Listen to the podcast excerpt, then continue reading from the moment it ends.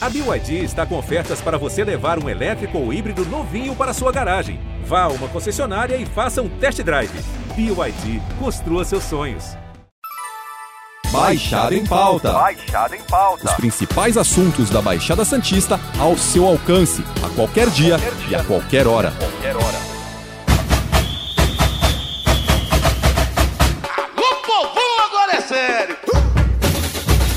E a Prefeitura de Santos ainda não bateu martelo com relação ao carnaval do ano que vem. Mas em reunião hoje com representantes das agremiações, já falou para todos começarem os preparativos caso o desfile seja liberado pelas autoridades de saúde. Data já tem, 18 e 19 de fevereiro. E o carnaval de rua em Santos ainda não está definido. Foi criada uma associação das bandas para discutir esse assunto, mas a prefeitura depende do Plano São Paulo e das autoridades sanitárias para poder autorizar o Carnabanda de 2022. A Prefeitura de Santos e a Liga das Escolas de Samba começaram a planejar o Carnaval 2022.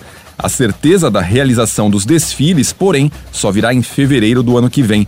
Esse anúncio dividiu opiniões. E para falar um pouco sobre essa estratégia da administração municipal, o Baixada em Pauta recebe o Rafael Leal, secretário de Cultura de Santos. Rafa, obrigado por aceitar o convite para conversar conosco.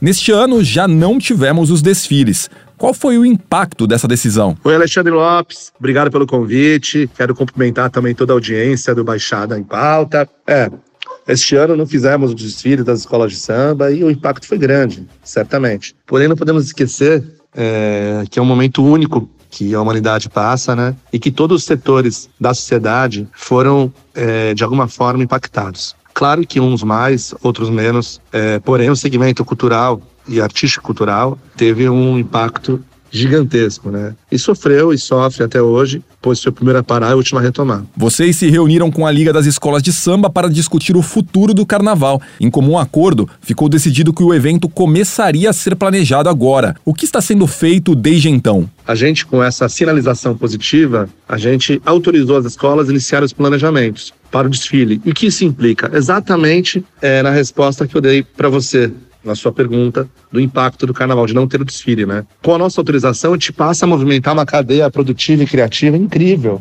é, de milhares de pessoas que começam a ter oportunidade de trabalhar, seja os ritmistas, os dançarinos, os compositores, os carnavalescos, soldadores, costureiros, aderecistas, uma cadeia incrível de profissionais que trabalham diretamente ligado ao carnaval. Então a gente, com essa autorização, a gente inicia esse planejamento parte das escolas e da nossa parte aqui na prefeitura, a gente começa a fazer as licitações do carnaval, as reuniões eh, periódicas de planejamento para o desfile, para a organização, eh, enfim, o- a tomada de preço dos orçamentos, é uma série de reuniões que antecede o carnaval para que tudo corra bem durante os dias dos desfiles, né? Acho que no dia do desfile é mais a alegria, mas o trabalho que o carnaval dá durante os meses que antecedem é um trabalho muito grande, enfim.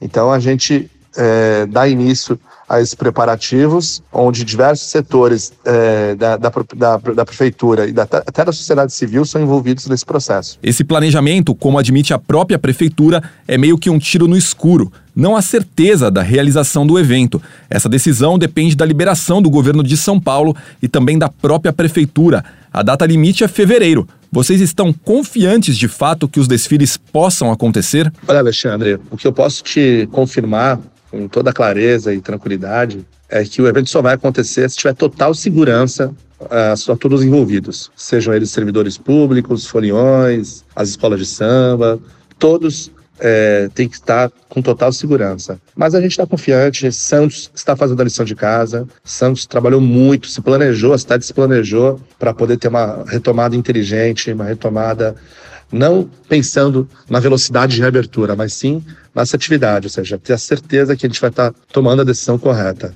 E dessa forma que a gente vai trabalhar. Então, a confiança é no trabalho, né? A confiança é na ciência, a confiança no trabalho, e tenho certeza que com a população vacinada, a situação melhorando, a gente vai conseguir fazer um desfile de retomada, um desfile da, da recuperação das escolas, e vai ser um desfile com toda a segurança, sem dúvida alguma.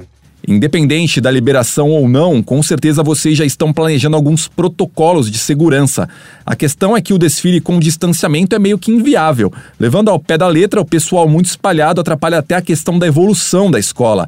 O que vocês estão pensando para esse assunto? Oi, Alexandre, boa pergunta, mas é muito cedo para a gente falar sobre a dinâmica do desfile do ano que vem, sobre o regulamento do desfile do ano que vem. É o fato que a gente vai seguir os protocolos das autoridades sanitárias e o plano SP. É, vamos seguir, como já adiantei, é, vai ser um, só vai acontecer o desfile se tiver toda a segurança. E também se ele for viável, é, ou seja, quando a gente fala de viabilidade do desfile, a gente está falando de seguir os regulamentos. Você acabou de falar da evolução, você tem a harmonia, é, o canto da escola, tem uma série de fatores que a pandemia influencia, sem dúvida alguma. Então, a gente vai aguardar é, os próximos meses, né? Para tomar essa decisão, que vai seguir a ciência sempre, né? Então a gente está tranquilo, porque a gente dá início ao planejamento, mas no momento correto, oportuno, a gente vai divulgar a dinâmica do desfile. Algumas escolas sofreram mais do que as outras por conta da pandemia. As que estavam acostumadas a fazer eventos na quadra, por exemplo, perderam arrecadação. Existe algum plano, por exemplo, de não haver rebaixamento no ano que vem? A Liga Independente das Escolas de Samba entregou um documento para nós aqui na prefeitura, nos provocando a respeito do carnaval, pedindo para que o carnaval fosse realizado. Documento nós temos aqui. E em conversa com a Liga, está muito claro que eles querem o campeonato, né? Eles querem o desfile das escolas de samba, mas querem que o campeonato aconteça. Claro que tem toda a alegria do desfile, mas muito mais do que isso aí, dessa grande manifestação cultural, né, do nosso povo. Existe um campeonato acontecendo que eles gostam muito desse campeonato. E a gente vai tirar essa alegria deles, né? Então, posso falar com tranquilidade. Claro que essa decisão passa por mais conversas com a Liga da Escola de Samba, mas conhecendo bem eles, jamais vão propor para a prefeitura ou, enfim, ou para a Secretaria de Cultura que não é, exista rebaixamento. Então a gente vai ter campeonato ano que vem, se tudo correr bem, se tiver o carnaval, na verdade, teremos o desfile, mas com um campeonato emocionante. Outra questão, além do desfile, é a presença do público. O pessoal costuma ficar bem juntinho na passarela do samba Drauzio da Cruz. Isso também é algo que está sendo discutido é possível que não tenhamos a presença de público? A gente deu início, Alexandre, ao planejamento para o Carnaval 2022. Porém, só vai acontecer lá na frente, em fevereiro, se a autoridade sanitária, se o plano SCP permitir que aconteça, né? A nossa edição vai ser pautada na ciência e na total segurança que a gente vai dar para os foliões e para o público também. A gente não consegue imaginar em nenhum momento um desfile das escolas de samba sem presença de público. Diante disso, sem dúvida alguma, se, não, se, o público não for permitido entrar no desfile, nós não teremos carnaval. Ou seja, que a decisão lá na frente será para não ter o carnaval. Então, o planejamento está sendo executado, estamos vendo o que está acontecendo no mundo inteiro, no Brasil inteiro também. E lá na frente, em fevereiro, quando a decisão for tomada, é, vai ser para dar total segurança tranquilidade ao folião, às escolas de samba, e aos servidores que estão trabalhando. Saindo um pouco da questão dos desfiles, temos também toda a discussão que envolve as bandas. São dezenas delas espalhadas pela cidade. O que vocês estão pensando para o assunto? Olha, Alexandre, como você ponderou, a gente tem que deixar claro para a sua audiência aí do Baixada é, a diferença entre o desfile das escolas de samba e as bandas de rua, carnabanda, né? O desfile da escola de samba é um evento que existe total controle de público. Controle total e absoluto de público. Você tem ingresso, você tem catraca, você tem segurança, tem controle de acesso, você consegue manter um distanciamento se for necessário, você consegue cobrar o uso da máscara, eventualmente. Então, isso é um fato. Além também é, que as escolas de samba têm uma liga independente, organizada, que se reúne de forma periódica com algum departamento da prefeitura, seja ele qual for. Existe todo um planejamento já que demos início agora, como foi bem divulgado. As bandas de carnaval, só muito recente foi feito uma liga. Essa liga ainda não se reuniu oficialmente com a prefeitura, em nenhum momento se apresentou. Em nenhum momento teve reunião entre a Secretaria de Cultura e as, e as bandas de carnaval. Só teve uma audiência pública recente sobre esse tema. E é, a posição que o prefeito tem falado, de forma muito séria e responsável, é que só vai ser realizado eventos que tiver total controle. Foi o caso do Réveillon agora, acabou de ser cancelado o nosso Réveillon porque não tem controle, e é um fato. Né? E as bandas de carnaval não têm controle das pessoas. É, um, é uma, uma, quantidade muito grande de pessoas na rua se divertindo, mas nesse momento seria uma irresponsabilidade se a gente confirmasse. Então, vamos seguir, é, não temos como decidir isso aí, definir isso agora, mas vamos decidir isso lá na frente, seguindo a ciência e dando total segurança para a população, seguindo os protocolos das autoridades sanitárias e a decisão do plano SP. Outro ponto relevante é a questão das tendas na orla. Muita gente costuma frequentar durante os primeiros meses do ano, já que tem música de graça e é um ambiente bem agradável. Mas o espaço também é restrito. Já temos alguma ideia sobre como ficará esse assunto? Olha, o planejamento do verão 2022 é, está sendo feito e ele vai seguir, assim como todos os outros eventos, né, as normas sanitárias e o plano SP. É um evento que é um sucesso, é um evento democrático, mas é um evento que, por ser aberto, ser na praia, vai exigir muito, muito, muito cuidado. Então, em breve vamos divulgar como será o nosso verão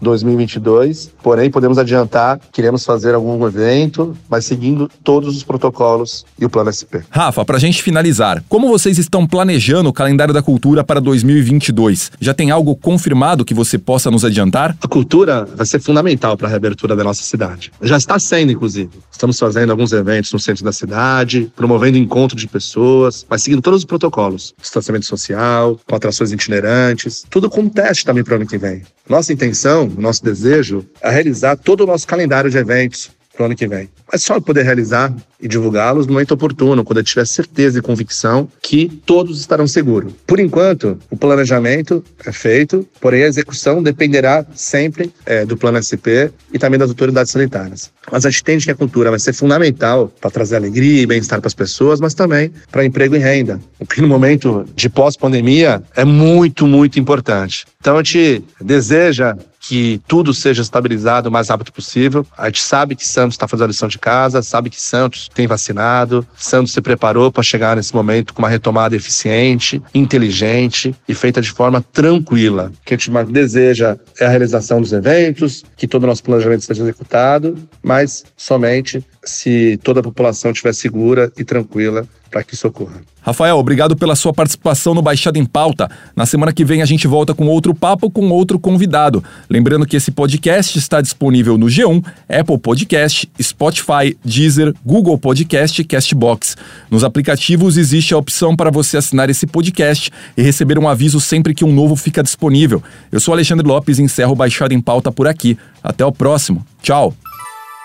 Baixada em Pauta. Baixada em pauta. Os principais assuntos da Baixada Santista ao seu alcance, a qualquer dia e a qualquer hora. Qualquer